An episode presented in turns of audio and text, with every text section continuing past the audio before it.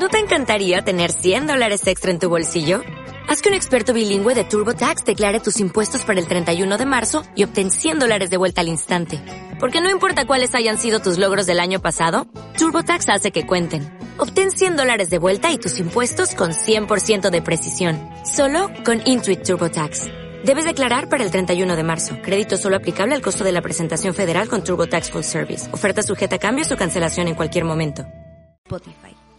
Esperamos que las enseñanzas compartidas por nuestro pastor Ángel Cuba puedan ser de bendición y ayuda para tu vida natural y espiritual. Buenos días, hermanos. Buenos días con todos. Que Dios los bendiga. Y bienvenidos a la casa del Señor.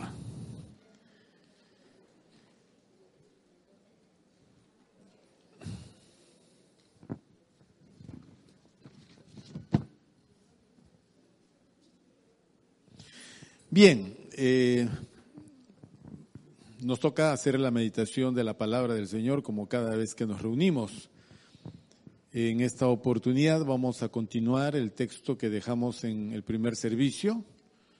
Eh, voy a hacer todavía una introducción con lo que se tocó en el primer servicio para, para enlazar con esta porción que está en el capítulo 10 del Evangelio de Juan. ¿Ok? Capítulo 10 del Evangelio de Juan.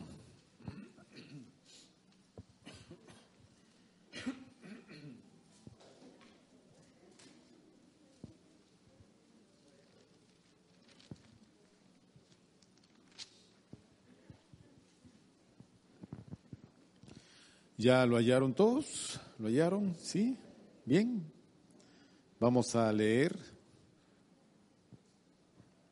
Vamos básicamente hasta el 6 y después, conforme vayamos desarrollando la meditación, vamos a ir avanzando.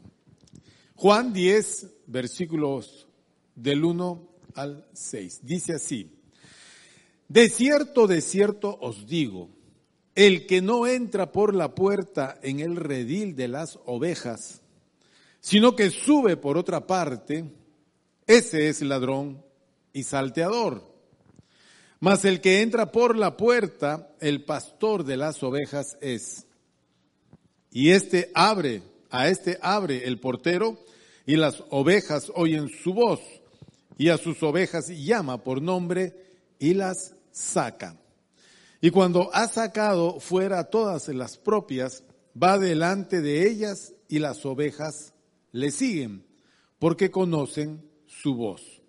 Mas al extraño no seguirán sino huirán de él, porque no conocen la voz de los extraños. Esta alegoría les dijo Jesús, pero ellos no entendieron qué era lo que les decía. Amén. Cerramos nuestros ojos, por favor.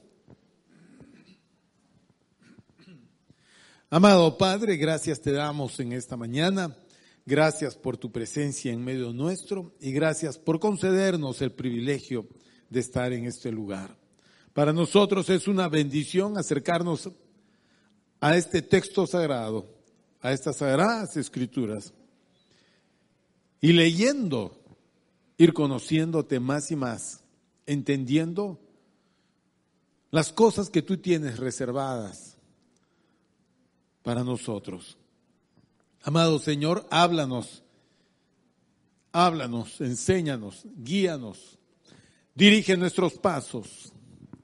Llévanos, Señor, a una comprensión correcta de las cosas y así conocerte más y más. Gracias por todos los presentes. Toca nuestras vidas y que tu Espíritu Santo esté con nosotros, moviéndose en medio nuestro. Gracias te damos en el nombre de Jesús. Amén. A ver, ¿qué pasa acá? El capítulo 10 del Evangelio de Juan empieza muy, digámoslo así, abruptamente. Por nuestras Biblias que están ya divididas en capítulos y versículos, nos pone el 10 allí, de cierto, de cierto os digo, el capítulo 10, versículo primero.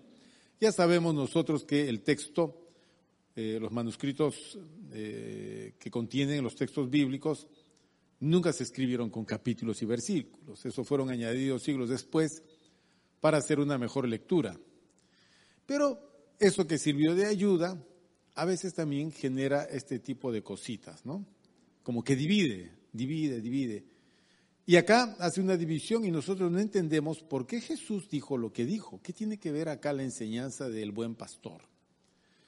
Es que el capítulo 10 está precedido por una parte del capítulo 9 donde se explica más o menos qué está sucediendo, por lo cual Jesús dice las cosas que dice en el 10. ¿Ok? Todo el capítulo 9 es una circunstancia muy peculiar que se refiere a la sanidad de un hombre ciego de nacimiento. Ciego de nacimiento significa que cuando nació este hombre no podía ver, tenía un problema en la vista, un daño, digamos, una malformación en sus ojos, y él nunca vio. No es que se dañó en el curso de su vida. Bien, acerca de estos problemas de por qué este hombre nace enfermo, los judíos tienen mucha discusión y siempre relacionan las enfermedades y los males a situaciones de pecado. Entonces andan buscando, bueno, la raíz de esta enfermedad. ¿Pecado de quién es? Dicen. Este hombre, para que haya nacido ciego, le preguntan a Jesús, ¿quién, quién pecó? ¿Él o sus padres? Entonces uno dice, pero ¿cómo va a pecar él si él nace ciego? Los judíos dicen, es que hasta en el vientre de una, de una mujer se puede pecar, dicen ellos. Lo cual es absurdo. ¿Ok? Y lo otro es que sus padres, de repente sus padres cometieron algún pecado y eso se aplica en el hijo.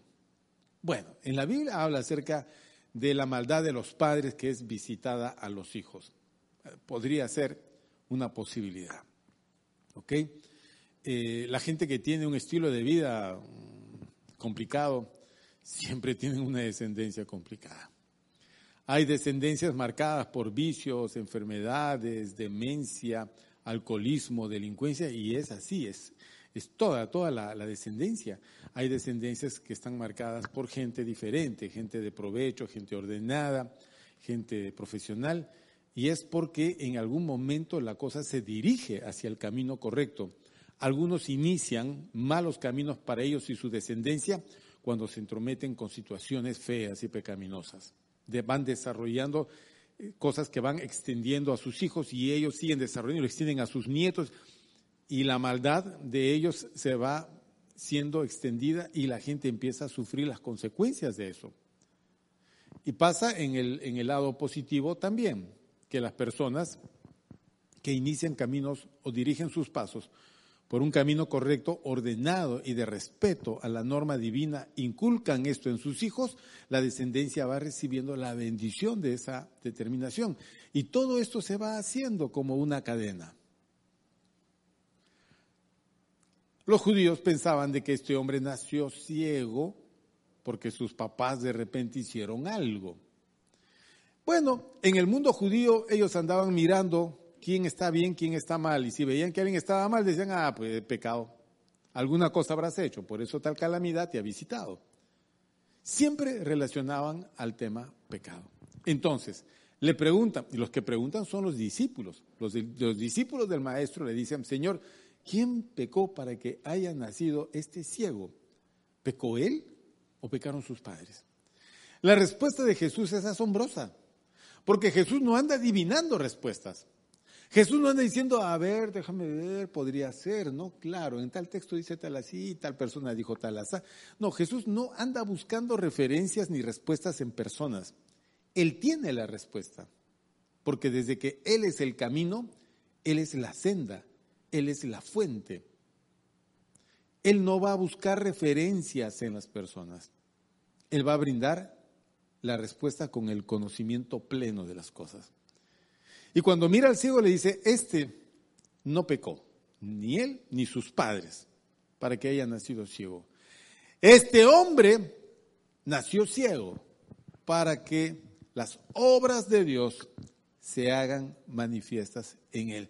Entonces uno entra, uno entra a una circunstancia a veces un poco complicada de entender. Hay gente que dice, bueno, entonces Dios es sádico. Porque lo que está diciendo Jesús es que este hombre recibió este mal de parte de Dios. Dios determinó que este hombre naciese ciego. Ah, no, definitivamente Dios ensaña con la gente. Así opinan algunos. Pero no es eso. Esa es una manera humana de, de, entender las cosas donde siempre andamos como los judíos buscando culpar a alguien. Recuerde usted, recuerde usted esto. La raza humana, toda la raza humana está bajo maldición del pecado. El pecado de Adán se extiende a sus hijos genéticamente, naturalmente. Todos hemos pecado siguiendo el pecado de Adán. ¿Ok? De tal manera que toda la descendencia de Adán nacen con esta sanción del pecado en su vida. ¿Cuál es? Dos cosas. Una de ellas, están destituidos de la gloria de Dios, no van a tener conocimiento de Dios.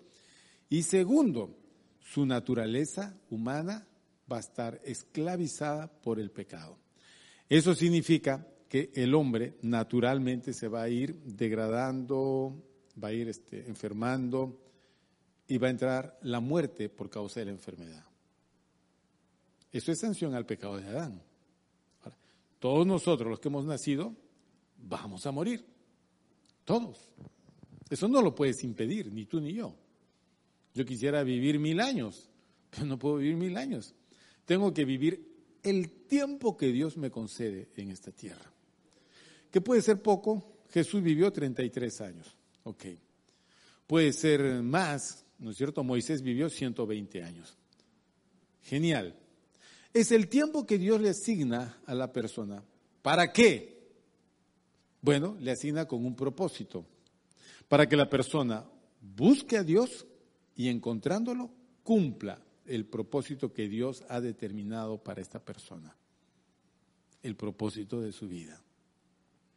Genial. Pero ¿qué tenemos que hacer? Batallar contra lo que significa la edad, el agotamiento y la debilidad de este cuerpo.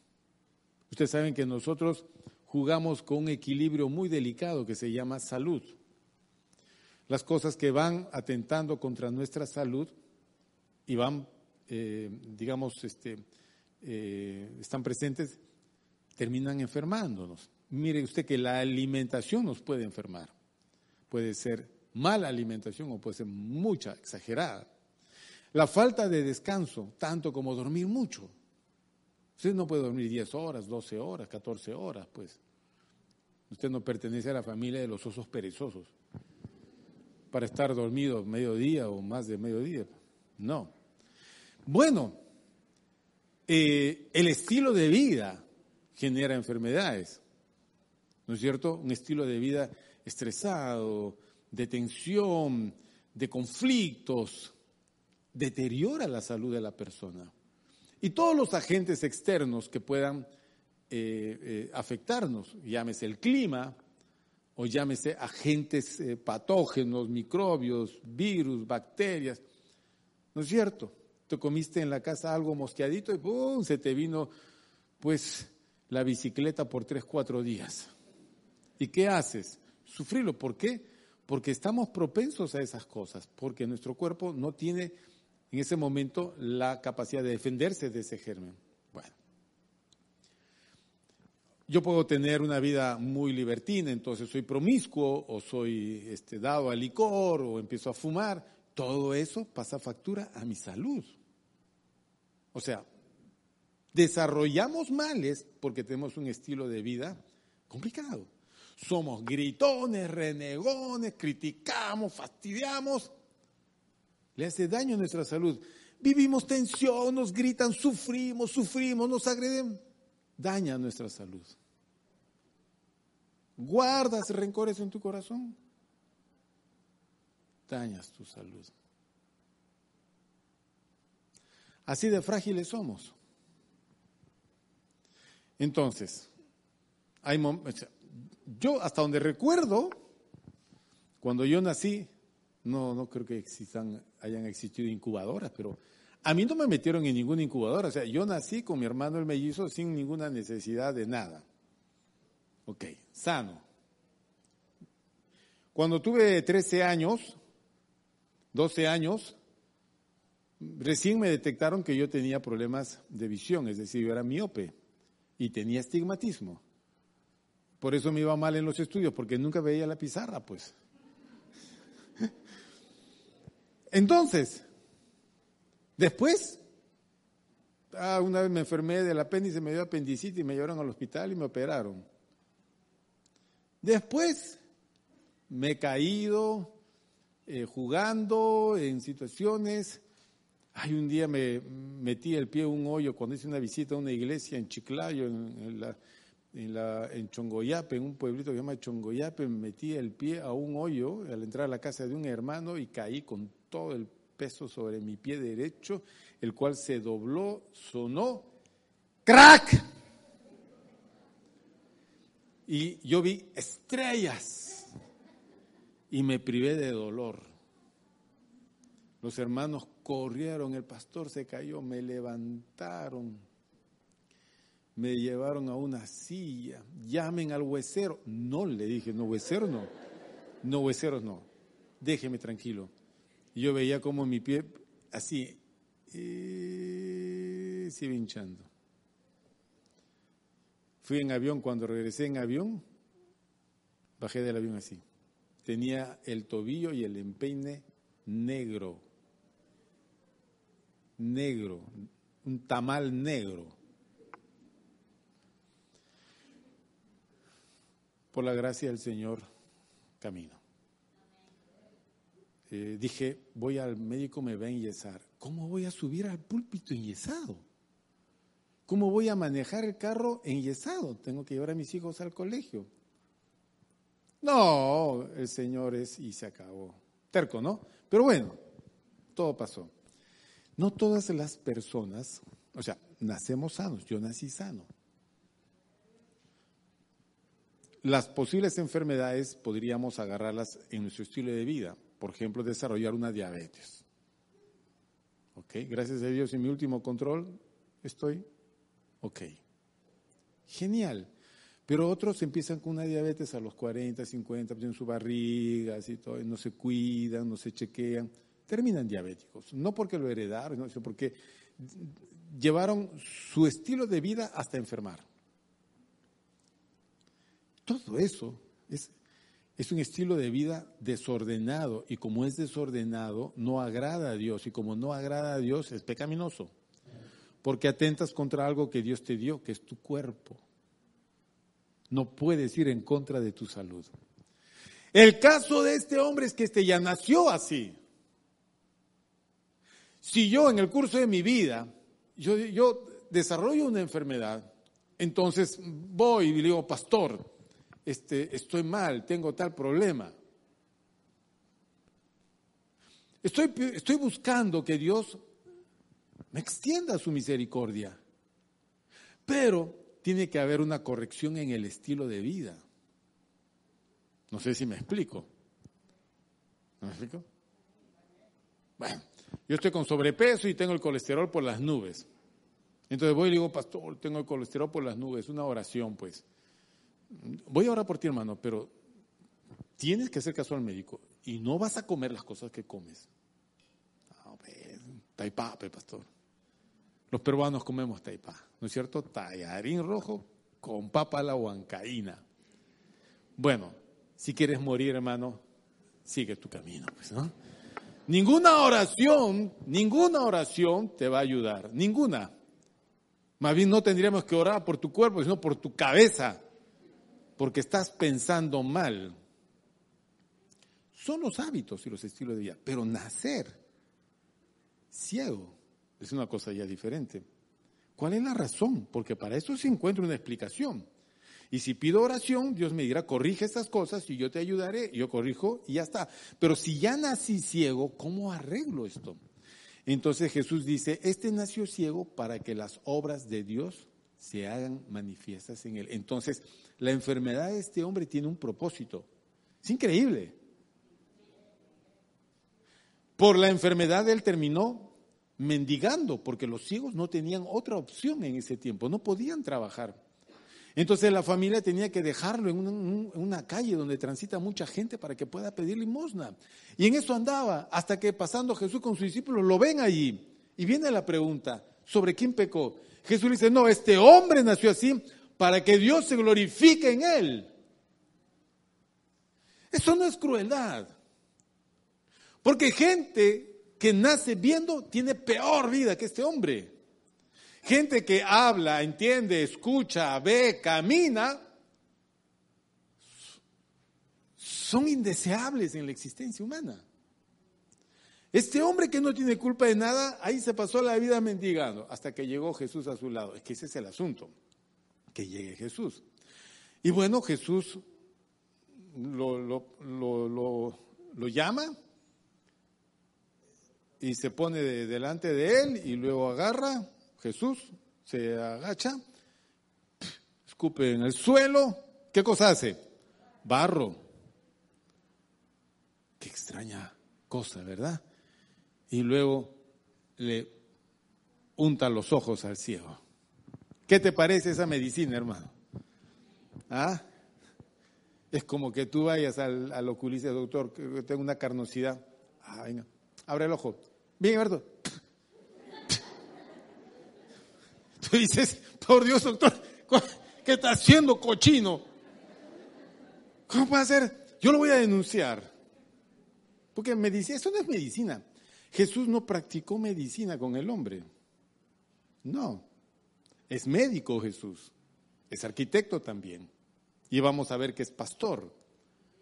Pero como médico, Jesús está llevando al problema fundamental del hombre que no son sus ojos es su alma, su corazón. Él quiere traer luz. Usted sabe que nuestros ojos funcionan por la luz, ¿no? Él quiere traer luz no solo a sus ojos, sino a su corazón. Esa luz significa que este hombre pueda conocer a Jesús de forma personal, no viéndolo como mucha gente lo está viendo, sino mediante una relación personal la ceguera de este hombre lo condujo a una relación personal con Jesús. Ok, vamos a concretar la relación. Entonces, hace lodo, le unta los ojos y le dice, anda, ve y lávate en el estanque de Siloé. En Jerusalén había un estanque de agua que se llamaba Siloé. Entonces el cieguito se va. Porque uno podría decir, cuando le, está echando barro, oiga, ¿qué está haciendo con mis ojos? ¿Cuáles ojos? No dices nada tú ahí. Pero uno puede resistir, un momentito, ¿qué, es esto? ¿Qué, me está poniendo en los ojos? O podría decir, oiga, vaya a lavarse el estanque Siloé. ¿Hasta el estanque Siloé? ¿Así? ¿Voy a ir así? No, señor. Déjenme mi esquina. Podría preferir quedarse así. No. Este hombre le puso el lodo en los ojos, no reaccionó. Y cuando se le dijo, anda, ve y lávate, ¿qué hizo el hombre? fue. Ahora yo me imagino este hombre yendo hasta el estanque. ¿Cómo va? Como caminan los ciegos. Tanteando, tanteando, tanteando. Él más o menos que recorría ese camino dijo, creo que por acá se voltea, ¿no? Y entonces volteaba, volteaba. Sí, creo que voy de frente nomás así, así como el cieguito, ¿no es cierto? Bueno, creo que acá hay un pasajito que tengo que pasar. Sí, y entonces pasó el pasajito y ya debo de estar cerca y efectivamente ya escuchaba ahí el agua borbotear hasta que llegó al estanque de Siloé. ¿Y qué hizo ahí? Los que se duermen, digan algo. ¿Qué, hizo ahí? Se lavó. Entonces se agachó al estanque. Ciego, ¿ah? Ya el barro estaría seco en sus ojos. Y empezó a lavarse. Y se lavó. Y conforme el barro caía, empezó a ver el reflejo en el agua. Y, y empezó a mirar, y miró, y miró, y miró, miró el cielo, miró el sol, miró las personas, miró el piso, miró sus manos, miró... Recién el mundo se abrió para él. ¿Qué fue? ¿El agua? ¿Qué fue el barro? La saliva de Jesús es milagrosa. Señor, un poquito de saliva, por favor, para guardarlo en un frasquito. ¿Qué fue, hermanos? ¿Ah? Bueno, entonces les explico, para no ir adivinando. Ninguna obra de Dios se realiza de forma personal a no ser que haya fe en la persona. Ya. Hago yo entonces una pregunta. ¿Ustedes tienen fe o no tienen fe? ¿Ah? Ay, algunos no quieren responder para no ser bien. Yo creo que ustedes tienen algo de fe. ¿Cuánta? No lo sé. Pero el hecho de que estén acá me dice que ustedes tienen fe. Quizás no mucha. Cuando se, le dice a alguien, oye, te invito a una reunión, ah, estás loco tú. Otro dice, ya está bien, vamos. Es diferente. Ahora, yo llego y la siguiente semana vengo. Y la siguiente semana vengo. Y voy desarrollando yo una experiencia diferente en mi vida con Cristo. Eso se llama fe. No me aparto, no me alejo. ¿Y qué más me dijeron? Que lea la Biblia. Empiezo a leer y encuentro cosas maravillosas. Ahora sí entiendo estas cosas. Ahora sí entiendo aquí y ahora sí entiendo acá. Voy desarrollando mi fe. Entonces, para ver la fe de una persona, porque la fe se hace visible, uno necesita ser obediente. ¿Ok? Cuando la gente, cuando los creyentes son obedientes, están evidenciando su fe. Cuando Jesús le dijo, anda, ve a lavarte, ¿qué hizo el hombre? Se fue a lavar, pues. ¿Y esto qué cosa es? Fe. ¿Y cómo lo evidenció? A través de su obediencia. Entonces sanar a este hombre no era un problema para Jesús. Jesús bien pudo haber tocado solo sus ojos y este hombre pudo haber sanado. Pero el Señor le dio una lección porque para cada uno de quienes se encontraron con Jesús, la lección fue diferente. Al leproso sí lo tocó y el leproso sanó. Pero este hombre le hizo cosas, lo, lo mandó lejos para que se lave los ojos y cuando regresó el hombre regresó viendo. ¿Ok? Demostró su fe a través de su obediencia. Cuando uno no es obediente, ese es el problema. El problema espiritual de muchos es su falta de obediencia a Dios. Y todo problema en la vida del creyente, todo, desde el económico, matrimonial, familiar, con mis padres, con mis vecinos, con mi hijo, con el gobierno, con el clima, todo es un asunto espiritual, siempre es un asunto de obediencia. Resulta, mis queridos hermanos, que somos muy desobedientes a Dios. Nuestros padres casi no nos enseñaron a obedecer o nosotros fuimos muy rebeldes y, y siempre estuvimos rechazando, porque el mundo enseña eso. ¿No es cierto? Ya el chico tiene 15, 16 años y dice, no me puedes obligar a ir a la iglesia. ¿Cómo no, hijo? Ya sube al carro. No quiero, no me puedes obligar. Ya tengo 15 años, ya uso desodorante, ya me afeito. No me puedes obligar a ir a la iglesia. ¿Cómo que no? Subes en este momento, ya sabes lo que te pasa. Ah, así, eres evangélico, ¿eh? Ya está bien, pero voy a ir a la iglesia, pero no voy a ir. Así eres, ¿no? Así, así eres. Ah, si los hermanos supieran y todavía supervisor eres. Se, se mete al carro y se va a la reunión de adolescentes solo a jugar. ¿Qué hacemos? Pastor, mi hijo tiene 13 años, no me obedece. De esos papás tengo por cientos. 13 años no le obedece, es que usted no le enseñó obediencia de niño. No, es que su papá lo engreía mucho. No sé yo, entre usted y su, y su marido deberían haberse puesto de acuerdo, aún antes de haberse casado, para ver cómo iban a criar a sus hijos para que no terminen con un joven rebelde. Si este chico no supera la desobediencia y la rebeldía de su etapa de adolescencia, cuando sea joven va a ser un hombre problemático y cuando sea adulto va a ser un hombre como su papá o peor que su papá. Entonces esa persona así, con esa formación, llega a la iglesia, entonces no obedece, pues para arrancar no obedece. El problema máximo se ve cuando el pastor le dice algo y no obedece. Miren, yo no dirijo la vida de nadie. Yo solo muestro un camino, eso es todo. Pero a ti te conviene obedecer, porque estás acá para eso. Tu problema empieza cuando tú no aprendes obediencia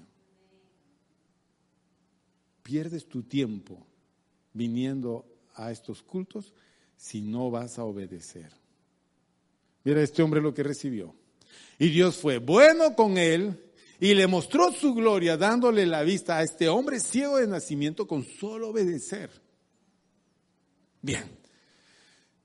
Parte 2 de la introducción. Este hombre regresó viendo y la gente decía, oye, ¿este no es el ciego? Sí, parece que sí. Otro decía, no, no puede ser, creo que se le parece. Y él le dijo, no, sí soy, yo soy.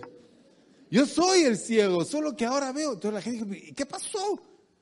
¿Cómo es que ahora ves? Bueno, no sé, vino un hombre que, me, me, untó los ojos con, barro y me mandó a lavarme al estanque de Siloé y aquí estoy viendo. ¿Y quién es ese? No lo sé. No, no, no puede ser, dijeron, no puede ser. lo llevaron a los fariseos. Los fariseos son los maestros de la religión en Israel. Ellos establecen el estilo de vida de la gente a través de la enseñanza religiosa y le muestran el caso. Entonces los fariseos dicen, mm, ¿qué pasó? ¿Tú eras ciego? Sí, yo era ciego. ¿Y qué pasó? Bueno, lo que pasó es que un hombre hizo lodo con su saliva, me untó los ojos y me mandó a lavarme y aquí estoy viendo. ¿Cómo que hizo lodo? Eso no es cierto. No, sí es cierto. No. ¿Y por qué no es cierto? Porque hoy es sábado. Hoy es día de descanso. Y nadie puede hacer ningún trabajo. Y escupir y darle vuelta, eso es trabajo, eso no se puede hacer. Los hombres que respetan la ley de Dios no pueden quebrantar la ley y ser buenos. Ese hombre no produjo nada porque ese hombre quebrantó la ley. Es malo. No sé si captan el asunto. Y el ciego le dijo, malo, no creo, porque Dios no oye a los malos. Él me dio la vista. No, no, no, a ver, cuéntanos otra vez, ¿cómo fue? Bueno, ya se los dije, yo estaba así ciego y hombre me llamó y lo hizo lodo con su saliva y la tierra y montó los ojos y me dijo, ve a lavarte al estanque Siloé. Yo fui y empecé a ver y regresé. ¿Y dónde está ese hombre? No lo sé. Pero no dices tú que, ¿qué opinas de él? Le dijeron, que él es profeta.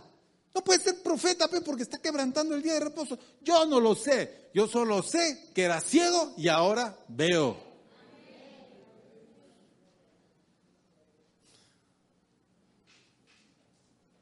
No. A ver, cuéntanos otra vez la historia. No, ya, ya les conté. Ya. Llamen a sus papás. Que ellos nos digan, a ver, si este es el ciego. Bueno, están engañando. Y vienen los papás todos miedosos. ¿Este es vuestro hijo? Sí, él es. ¿Este es el que nació ciego? Sí, nació ciego. ¿Y cómo es que ahora está viendo? Ah, no lo sabemos. ¿Es nuestro hijo? Sí. ¿Y nació ciego? Sí. Pero ¿cómo es que ahora ve? ¿Tú sabes algo, amor? No, mi vida. No sabemos. ¿Por qué? Porque ellos tenían miedo. Porque los fariseos habían dicho que toda persona que reconociese que Jesús era el Mesías, lo iban a expulsar de la sinagoga y ellos no querían ser expulsados. Entonces, con miedo, ellos no participan de nada de lo que Dios hace. La fe siempre es combatida por el temor, por el miedo o por alguna, alguna emoción o sentimiento negativo. No te acerques a Dios con nada guardado. Nada. Pregúntenle a él, dijeron, ya está mayor. Entonces, a ver, cuéntanos tú otra vez. No, dijo, no, ya este es un juego. Lo que pasa es que seguramente ustedes quieren ser discípulos de él también. Estás tú loco, ese hombre no viene de Dios y tú nos quieres enseñar, tú eres del todo un pecador. ¡Fuera! Entonces lo botan, lo expulsan de la sinagoga. Ese es el antecedente del capítulo 10. Versículo 35 del capítulo 9 vamos a leer.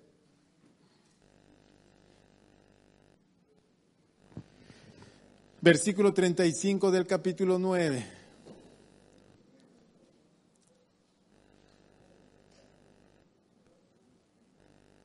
Sí, del capítulo 9, versículo 35, dice, oyó Jesús que le habían expulsado. Oiga, un momento, un momento, un momento, pero, pero ¿cómo, es esto? Eh, o sea, ¿esto hace la religión? ¿Expulsa? ¿Los líderes religiosos deben de expulsar? Habrían casos, ¿no? leemos en la carta a los Corintios lo que se llama este, eh, eh, este, mm, la expulsión de ese pecador de la iglesia. son contados casos, pero, pero que no pudieron entender estos hombres, no pudieron entender el milagro que Dios hizo en la vida de este. No, no lo entendieron. En lugar de eso, lo maltrataron. Le cuestionaron su experiencia con Cristo. Este hombre se defendió como un paladín contra todos. Yo solo sé que era ciego y ahora veo. Y eso a razón de su experiencia con Cristo. En una situación muy sencilla. Y él, él afirmó su experiencia y eso le costó qué cosa? Que lo echen. ¿Quiénes? Los líderes religiosos. Entonces, versículo 35, oyó Jesús que le habían expulsado y hallándole le dijo, ¿crees tú en el Hijo de Dios? El hombre no sabía con quién estaba hablando, porque cuando Jesús le echó lodo en los ojos, eh, estaba ciego, no lo había visto, no lo reconocía. Entonces le dice, versículo 36, respondió él y dijo, ¿quién es, Señor, para que crea en él? O sea, ¿quién es el Hijo de Dios? Le dijo Jesús, pues le has visto. Y el que habla contigo es, yo soy, le está diciendo. Y él dijo, versículo 38, creo, Señor, y le adoró. Por fin se cerró toda esa escena de conocer a Cristo. Recibió su gracia, su misericordia, el milagro de la vista y ahora lo conoce personalmente. Ya sabe quién fue el que hizo el milagro, el Hijo de Dios. Y se relacionó con él y le adoró.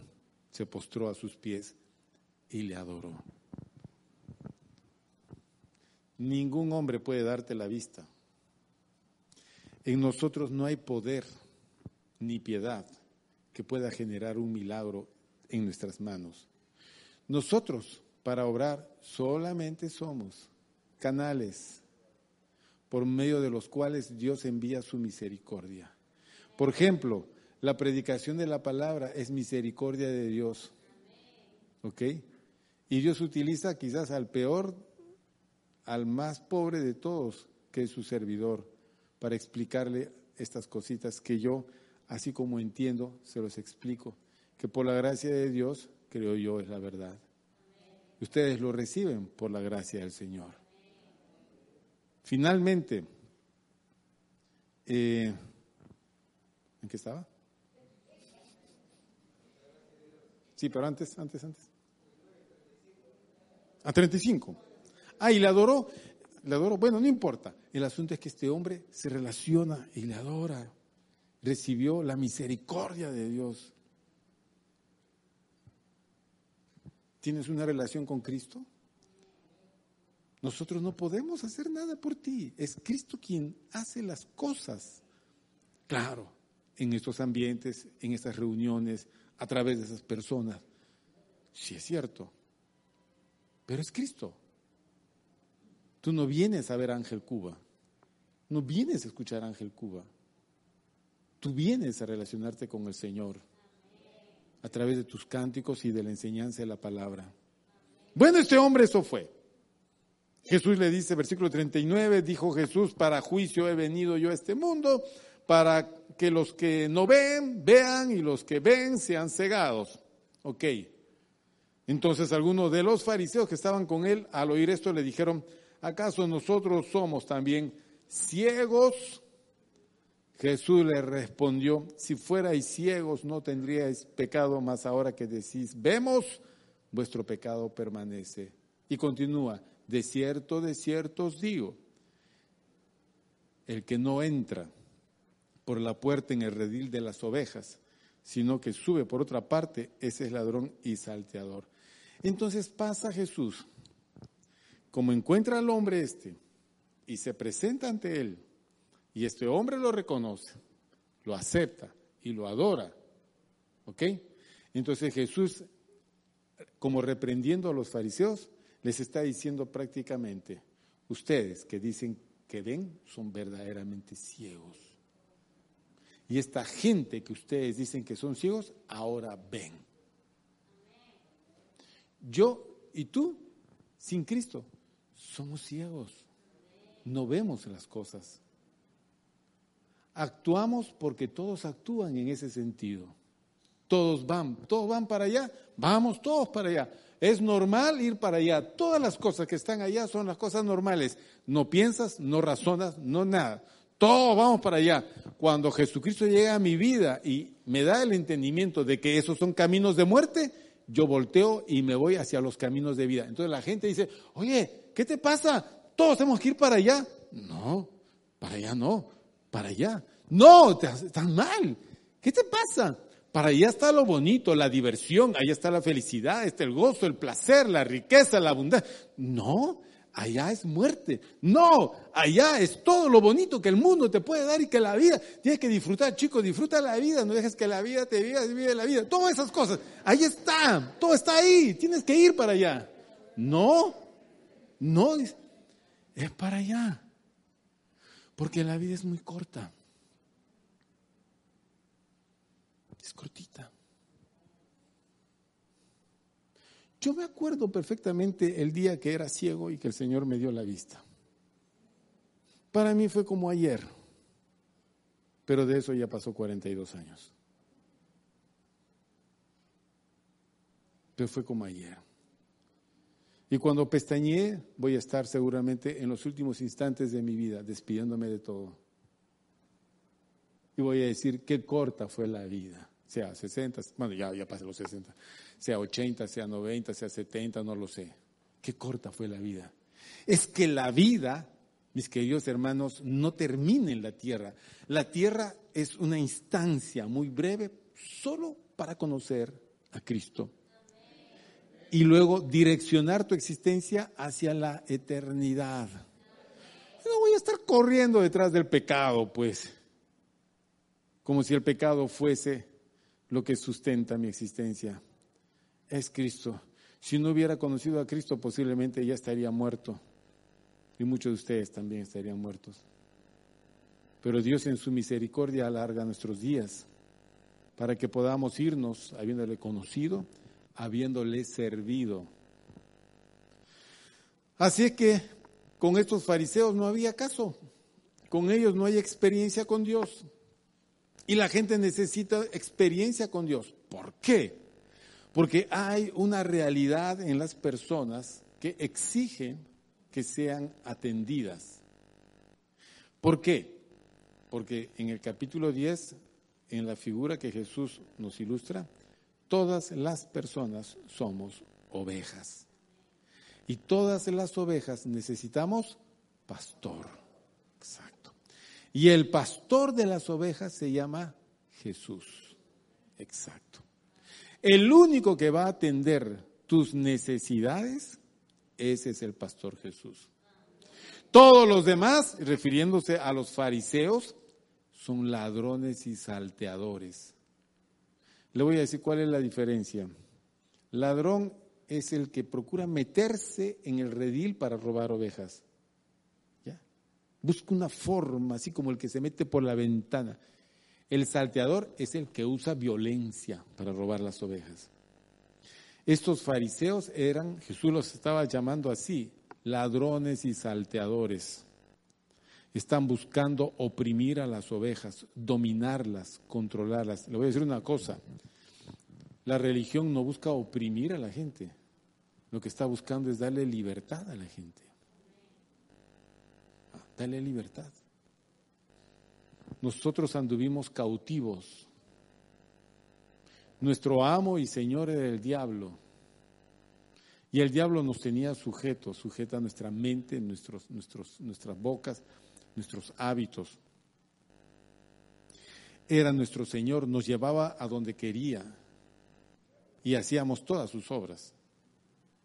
Hasta que Jesús vino y rompió las cadenas y nos hizo libres, libres del diablo para ser siervos de la justicia. Eso es lo que hizo el Señor con nosotros. Nos dio libertad. Y nosotros no podemos dominar a nadie. La religión, si quieres llamarlo así, no debe de oprimir a las personas, debe de generar libertad en ellas. Libertad. Ahora, usted va a encontrar iglesias de todo tipo, ¿no es cierto? Hay iglesias donde le cuestionan a la gente todo y le limitan todo y la, cargan. No, esto, no el otro, prohibido acá, prohibido allá, tú no salgas, tú no veas, tú no subas, tú no bajes, tú no comas, tú no... Y si tú te apartas es pecado, y si este es pecado, y este es pecado, y si resulta que te aburres y te quieres ir de la iglesia, eso es el peor pecado que puedes cometer. Y si te vas de la iglesia, al infierno te vas. Ah, eso no se puede hacer. La religión no puede oprimir a la gente. Tiene que darle libertad. Jesús ha venido para que tengamos esa libertad. Él no es ladrón ni salteador. Él no se va a meter a tu corazón forzando ninguna puerta. Como dice Apocalipsis, Él va a llamar. ¿Vas a abrirle la puerta? Él va a entrar. Es como cuando se presentó al ciego que ya veía. ¿Crees tú en el Hijo de Dios? Le tocó la puerta. Él respondió, ¿quién es para que yo crea en Él? El que habla contigo es entonces el hombre se postró y le adoró. Somos ovejas, necesitamos que alguien nos cuide. Jesucristo es el que cuida. Somos ovejas, necesitamos alimentación. Jesucristo es el que nos alimenta. Somos ovejas, necesitamos protección de nuestros enemigos. Jesucristo nos protege. Somos ovejas que necesitamos ser sacadas, llevadas y regresadas es una relación de, la vida, la vida es un entrar y salir constante. Bien, ¿a dónde vamos? No tenemos que salir, las ovejas salen para ir a comer, a beber, a apacentar y luego regresar. Bien, es todo un ciclo de la vida. ¿Sabes quién hace eso? Jesucristo. Y lo más grande, Jesucristo da su vida por las ovejas. ¿Ok? Como Él lo hizo y está en los evangelios. Murió en la cruz por cada una de sus ovejas para librarnos del ladrón. ¿Quién es el ladrón? Bueno, vamos a ver, versículo 10 del capítulo 10, versículo 10, el ladrón no viene sino para hurtar y matar y destruir. Ese es el diablo. Yo he venido para que tengan vida y para que la tengan en abundancia para que tengan la vida y vida en abundancia. ¿Qué vida? La vida de Dios, la vida plena. Porque vida natural ya tenemos. La tengas como la tengas, estés como estés. Es tu vida natural. Puede ser mucho mejor si es que vives sabiamente. Puede ser peor si sigues en necedad. Pero la vida que Jesús te da y nadie más te puede dar es la vida de Dios es la vida plena, vida como la que Dios tiene. Tú dices, ¿y eso cómo es, pastor? Ah, es vida que no conoces. Parte con el conocimiento de Jesucristo y relación con Dios. Te da una comprensión diferente de tu vida, de tu realidad, de tu entorno. Y cuando llega el término de tu vida, se extiende por toda la eternidad. Siempre en relación con Dios. No acaba, nunca. Porque ya recibiste algo que nunca va a terminar. La vida de Dios es eterna. Es vida de calidad. Es la que recibimos de parte de Dios. Entonces la religión echa a este hombre y Jesús lo recoge. Porque Él es el buen pastor. Y la oveja esta necesitaba ser hallada por el pastor. Él la busca, los otros votan. Tú sabes que el mundo, eh, si busca a la gente es para sacarle un provecho y una vez que ya lo exprimió, lo desecha. Nosotros sufrimos mucho de eso. Se llama rechazo, se llama postergación. La gente sufre mucho por una cuestión social o racial o económica. Se sufre mucho.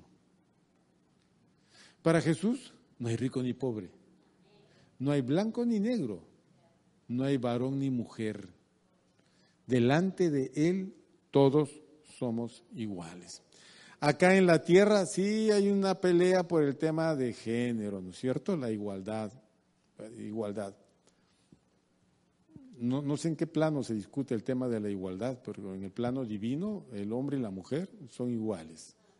En dignidad son iguales. Físicamente no, no somos iguales. Es imposible que una mujer pueda ser igual a un hombre. Jamás va a ser igual a un hombre. Porque en principio, solo una diferencia, solo una diferencia, para que vean ustedes cuán diferentes somos. Los hombres podemos tener 365 hijos en un año y la mujer solo uno. Díganme si somos iguales. ¿Ah? Segunda diferencia con la reproducción. La mujer puede eh, tener vida reproductiva quizás hasta los cuarenta y tantos, el hombre hasta los ochenta. En algunos casos, ¿no? ¿Somos iguales? Si me sacan a mí sangre van a encontrar que mi hormona es testosterona. Si le sacan sangre a una mujer, ¿qué cosa es? Estrógenos. ¿Somos iguales? Y la mayor diferencia, yo no tengo cabello, las mujeres sí tienen. ¿Somos iguales? Y el mundo hace eso. Marca la desigualdad y maltrata. Es un pobre diablo. Y es una, una mujer. Eso no hace Cristo. A Jesús le llevaron una mujer pecadora, ¿no es cierto? Jesús está en el templo y los judíos le llevan la mujer sorprendida en el adulterio, en pleno acto. Y le dicen, maestro, la ley ordena apedrear a esta clase de mujeres. ¿Tú qué opinas? Jesús ama con un amor puro, no sensual. Y Jesús le dice a los judíos, ok, el que esté libre de toda acusación y culpa, arroje la primera piedra. Todos se examinaron con esas palabras, ninguno era más justo e inocente que la mujer. Ninguno. Y todos se fueron. Jesús le dice a la mujer, mujer, ¿dónde están los que te acusaban? ¿No quedó ninguno? No, maestro, ninguno. Entonces, yo tampoco te acuso ni te condeno. Vete, pero no peques más. La religión te la pida. Jesús te rescata y te perdona. Dime, dime, dime si si una relación con Jesucristo no es necesario. Claro que es necesario, porque somos ovejas y necesitamos el cuidado de un pastor. Nuestra, nuestra alma necesita cuidado, alimentación, atención. Ustedes han visto la figurita de, de, Jesús con un cordero aquí en sus brazos. ¿Han visto una figurita alguna vez? Bien. Dice que a los corderos, a los recién paridos, cuando están yendo y alguna oveja pare, esa ovejita no puede caminar al paso del rebaño, entonces Jesús la recoge y la lleva en su regazo. Así va Jesús con nosotros. ¿Ve? Nos lleva en sus brazos. Nunca ignora nuestra necesidad. Nunca. Nunca. Nosotros somos ovejas extraviadas. Las ovejas extraviadas mueren en el campo. ¿Por qué? Porque son fáciles presas de todo tipo de animales, sus enemigos. Las ovejas no corren a velocidad como los venados. Unas patitas de este tamaño. No llega y, el lobo caminando la, agarra y, y, se la come. Las ovejas son miopes. Me pareció, es un lobo por acá. Y lo tiene en la espalda. Así somos nosotros. Nuestro enemigo está en nuestra espalda y nosotros ni cuenta nos damos. Las ovejas tienen orejas, pero no escuchan como escucha el perro, por ejemplo. La oveja. Oye, pero no como para cuidarse. Tiene dientes, pero solo para morder pasto. No tiene colmillos para defenderse. Tiene pezuñitas para caminar, pero no tiene garras, como un oso, como un león. No es esbelta, es redondita. Y cuando está muy lanuda y si se cae, no puede ponerse en pie, parece una tortuga. Entonces, ¿qué necesita? Un pastor. ¿Ah? Es un animal creado para vivir con un pastor, siempre. ¿El pastor cómo se llama, mis queridos hermanos? Jesucristo. Así que la religión no nos va a ayudar, nos va a rechazar. El mundo, ya saben a dónde nos lleva. Necesitamos ir al pastor Jesús. Hay una cosa para finalizar, muy bonita acá. Esta, el versículo 3. ¿Ya? El pastor llega al redil, que es el corral donde están todas las ovejas. Versículo 3. A ese pastor, a este abre el portero y las ovejas oyen su voz y a sus ovejas llama por nombre y las saca. Miren qué interesante. Están las ovejas reunidas todas de diferentes rebaños en un redil, que es un corral donde se las cuida en las noches. ¿Ok? Viene el pastor a recoger su rebaño. Hay muchos rebaños ahí, están todos mezclados. Entonces llega el pastor y llama al portero. ¡Portero! Y el, el portero reconoce la voz de ese señor. Pero las ovejitas reconocieron la voz de su pastor. Entonces el portero abre la puerta y entra el pastor. Y las ovejas lo ven y empieza a llamar. Juanita, Carmencita, Luisita, fulanita. Y todas, todas vienen corriendo, corriendo todos. Y llama a todas sus ovejas y también a los machitos, ¿no es cierto? Carlitos, Jorgito, Luchito, Pepito, y todos vienen. Y él las va recibiendo, todas, todas, todas. Pastor, todas están así felices con su pastor. Y dice, vámonos, chicas, chicos, vámonos. Y él se va para adelante y todos vienen detrás de él. ¿Sabes por qué es eso?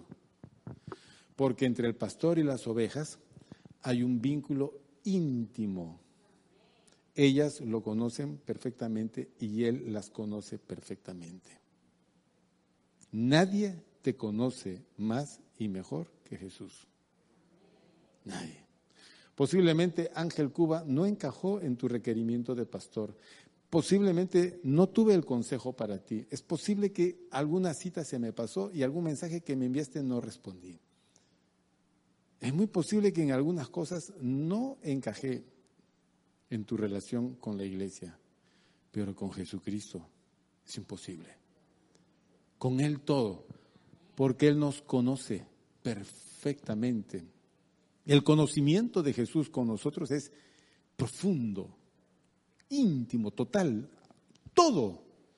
No hay en nosotros espacio, rincón que Jesús no conozca. Por lo tanto, nuestras necesidades, ansiedades, temores, dudas, ignorancia, todo, todo, todo, conoce al Señor. Por eso cuando Él te llama, tienes que acudir a Él. No hay otra persona como Él. No lo hay.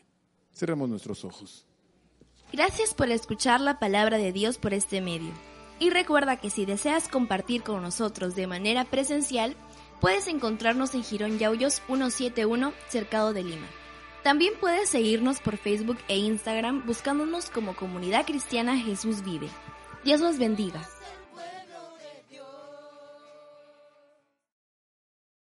O'Reilly Auto Parts puede ayudarte a encontrar un taller mecánico cerca de ti. Para más información, llama a tu tienda O'Reilly Auto Parts o visita oreillyauto.com.